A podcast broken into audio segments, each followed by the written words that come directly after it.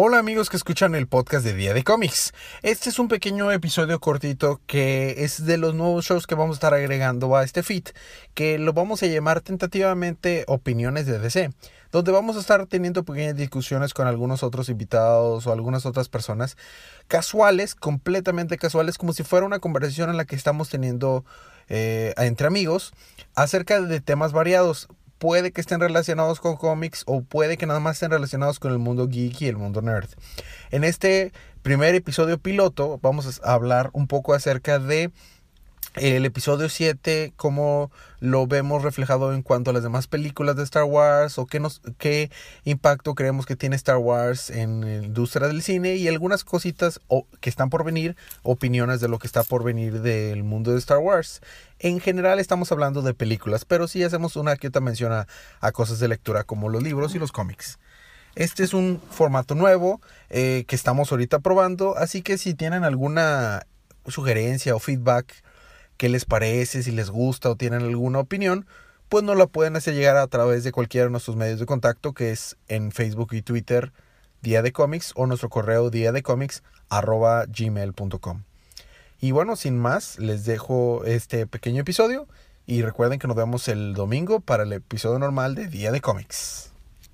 O top 5, ¿no? sí, sí, claro que sí. Yo creo que está Lawrence de Arabia, a lo mejor. Luego le sigue El Padrino, ¿La 2 o la 1? La 1, por supuesto. ¿La 1? Ajá, y luego la 2. ¿En serio te gustó más la 1 que la 2? la 1 es mejor que la 2. Wow, normalmente, ya sé, normalmente está, está siempre puesta al revés, siempre es 2-1. Eh, es más película la 1. Bueno, ok, entonces tu, top 5 entonces es Lords of Arabia, Padrino 1, Padrino 2. No, no, Padrino 1, Citizen Kane, Padrino, 2 y El Imperio Contraataca. Esos son tu top 5. Sí. Muy chido, muy interesante. Este, y la razón por la cual El Imperio contraataca, esta buena película, es porque hay mucha innovación. Mucha innovación. Innovación en la forma de contar historias. Innovación en los efectos especiales. Innovación en la forma de financiar la película. Innovación en la forma, o sea, todo lo que hay alrededor de la película, la, forma de cómo la música, la todo es nuevo. El, e, el, tema, el tema del Imperio, eh, o sea, el Imperial March es icónico, es buenísimo, estoy totalmente de acuerdo. Y el plot twist, que ahorita todo el mundo lo sabe, pero el plot twist en su momento cuatro personas lo sabían, solo cuatro personas. Y todo eso, nada de eso está en la nueva película de Star Wars. Pues es que nadie dice que esta es una mejor película que las anteriores. Pues sí, pero, o sea, mínimo lo intentas. O sea, todas las películas de Star Wars, hasta la más fea, que es el episodio 1, tuvo innovación. Episodio 1 es la razón por la cual tenemos cine digital hoy en día. Por decir lo que quieras del episodio 1. Pero hubo un antes y un después del episodio 1 en la historia del cine. sin episodio 1 no tendríamos no, no, tendríamos los Avengers. Sin episodio 1 no tendríamos ninguna de las nuevas películas de Ghostbusters, de Jurassic Park. Todas las que, todas las que tienen. Las películas sí, de acuerdo. no existiría el blockbuster moderno sin episodio 1. Para su época, si para bien y para mal. en la que salieron, tienen efectos que compiten. Hay películas que salen hoy en el 2016 que no tienen tan buenos efectos como tenía Star Wars episodio 1. Estoy completamente de acuerdo. Eh, es, meramente, es, es meramente que todo el arte es subjetivo. Yo yo, yo sí la pongo arriba que las precuelas. El tema es, bueno, sí, arriba de las precuelas sí está, pero bueno, tal vez al nivel de la 3, al nivel de la tercera precuela, probablemente. A lo mejor un poquito mejor, pero te voy a decir dos problemas que yo tengo. Todas las películas de Star Wars, bueno, de hecho son tres, pero te lo voy a decir de los, de los más importantes, no es importante. Todas las películas de Star Wars deben de ser innovadoras. Esta película no tiene nada innovador, es otra película y ya. Es una buena película, es una película divertida, me entretuvo, por supuesto, pero ¿qué inventó? Nada no inventó nada. ¿sí? En eso estoy de acuerdo. O sea, es una película que va a ser una parte de una saga para una, maquinita para generar dinero. Un, robot, el robot fue el único. Es cierto, ese robot. Pero, pero, pero, yo me refiero a inventar en el sentido de invención para la industria. Cinematográfico. Pero los, los, los titiriteros de esa película sí revolucionaron ciertas cosas con Vivi. Pero fuera de eso, sí, más bien. Eh. No, estoy de acuerdo en, ti, en que no hicieron algo que fuera de ese impacto. Estoy totalmente de acuerdo. Porque, porque a lo mejor lo hicieron o sea, fue innovador para la película, pero no fue innovador para la industria. Ya existen los drones, ¿no? Ahora, ese es mi primer problema. El segundo problema es que los personajes son muy estáticos, incluso estaban solo, ¿sí? O sea, durante 40 años nunca creció el vato. O sea, que se paró de Leia y ya, se quedó con su madre, ya me volví pirata ahí, ¿no? Y ya nunca hizo nada con su vida. O sea, y, y, Han Solo es uno de los personajes más dinámicos que tiene la serie, ¿sí? Por eso no me gustó la forma en cómo lo mataron. O sea, De hecho, la escena de la muerte de Han Solo es de lo mejor que tiene la película. Sí, sí, sí. Pero no hay un una progresión que nos lleve hacia ahí. Rey nunca crece, Rey es uno de los peores personajes que hay. Ahora, es muy positivo que haya un icono de Star Wars que sea mujer, que sea la protagonista, pero no lo hicieron bien. A lo mejor le hubieran dado el personaje de John Boyega, hubiera sido mejor. Sí, Wow. porque John Boyega se lleva la película. Wow. ¿sí? Sí, de hecho es el mejor. Sí, o sea, pues es que son, son de opiniones, o sea, Y yo- el último problema que tengo con esa película es la música. La música tiene el problema que nada más llega excelente. Es una música excelente y eso es malo para la película. Porque todas las demás tienen música legendaria. Esta se queda corta. el temita de, de Rey sí me gustó. Te digo, es excelente. Lamentablemente nomás se queda ahí. Buen- buena, manera, de- buena manera de verlo con la música, porque yo siempre soy bien crítico en cuanto a la música en una película. Para mí poner es así, algo te que yo... Te lo voy a poner así. ¿Cuántas veces has puesto en tu carro o en tu casa el disco del soundtrack de esta película? Varias veces. Yo no lo he puesto ni una vez. Bueno, yo, yo sí, pero porque yo amo a John Williams, o sea, y Ok, su música me encanta. Comparado con, por ejemplo, el soundtrack de Empire Strikes Back. No se puede comparar, no se puede comparar. No, por- es que lo tienes que comparar, o sea, porque puedes comparar Return of the Jedi con Empire Strikes Back, Ah. con este A New Hope. Todos esos soundtracks solamente son me refiero, solamente refiero en cuántas más, veces, es porque más, llevo no hay- más años. No hay un solo tema, no hay un solo tema en esta nueva película que le llegue a Duel of the Fates del episodio 1.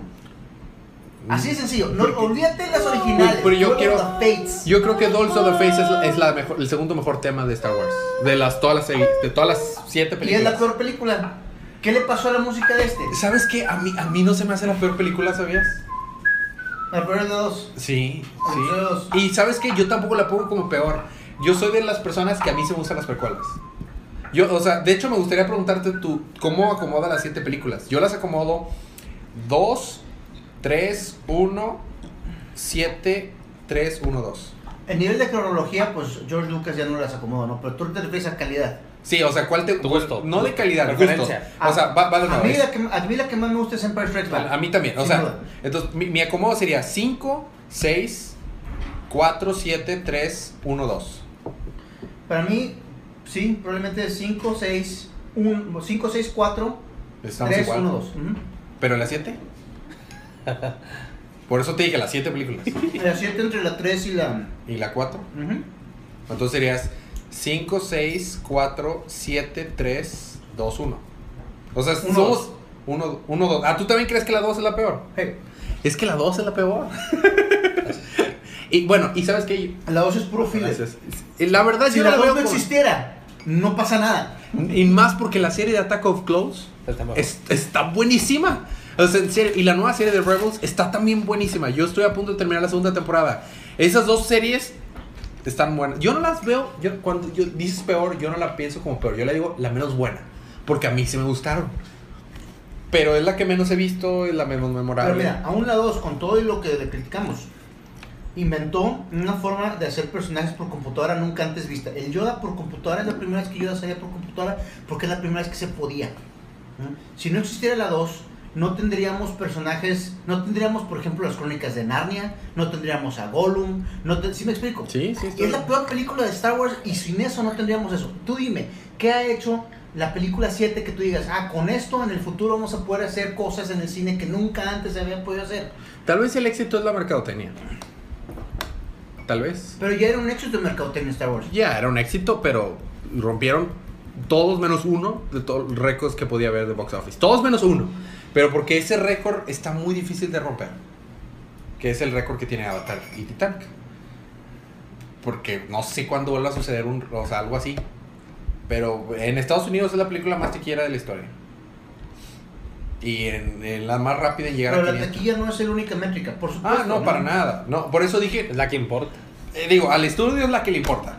Al estudio Es- la que es le un importa. negocio. Exactamente, las películas son un negocio y su objetivo es hacer que vayas al cine. Es que mira, sí, obviamente el estudio es una empresa y la empresa tiene que entregar resultados cada tres meses, ¿no? La taquilla va a ser el que más resalte cada tres meses, pero la taquilla de A New Hope ahorita no tiene ninguna influencia en hoy en día, hoy Sí. eh, 3 de agosto del 2016, no tiene ninguna influencia la taquilla de New Hope en las decisiones que tome Disney sobre Star Wars. No, para nada. Sin embargo, si no hubiera sido por A New Hope, no podrían vender hoy Sí. seis películas de Star Wars en los próximos seis años. Sí. ¿Verdad? Siete películas de Star Wars. Está bien. Tengo una pregunta que quiero hacerte. Ahora, ¿por qué. ¿por qué es eso? ¿Por qué es entonces, si, si A New Hope ya no sigue generando taquilla, ¿por qué es que A New Hope sigue siendo tan importante para Disney? No es por la taquilla, es por la calidad Y no- que y- hay detrás. Y porque Por eso un es importante. Y creo que más por el significado en la cultura, porque marca una antes y un después, o sea, eh, no, El significado de la cultura es un producto de la calidad. Sin calidad no tienes impacto cultural porque no eres memorable. Sin calidad no tienes este frases que puedas repetir en la vida diaria, ¿no? O sea, tú puedes repetir I have a bad feeling about this. es la que iba a ¿Verdad? repetir yo, no iba a repetir otra, iba a repetir esa. Este, o sea, eso, eso lo puedes repetir cualquier día de la semana. We're doomed, We're doomed. we're doomed. Sí, claro, lo primero que hice es en toda la saga. Exacto, we're doomed. Este, sería, sería genial que en algún momento maten a Citripio y Weird Doom sea el último que diga también. Estaría chido. Pero bueno, el punto es. No quiero Oh, que lo no, maten, cállate, porque si, si lo matan le va a ser echado la sal. No, no, no.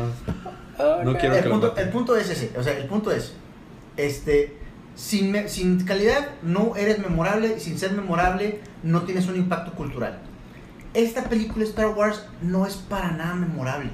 Es divertida, pero dime una frase de la película. Una.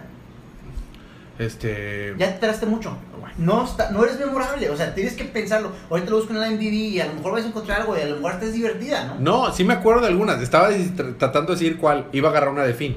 La de este. We need to go back to the Finn. We need to go No, back. Rey. Mm, I rest my case. Porque a ti te gusta Finn, por eso estaba buscando una de Finn. De que. Eh, bueno, otra cosa que no mencionaste, a mí me encantó Paul Denver. Paul, Denver me, me fascinó ese personaje. Y, la- lo- y cuando lo pensé que lo iban a. Porque lo iban a matar. Él, él no iba a sobrevivir a, a estrellarse a Jakku.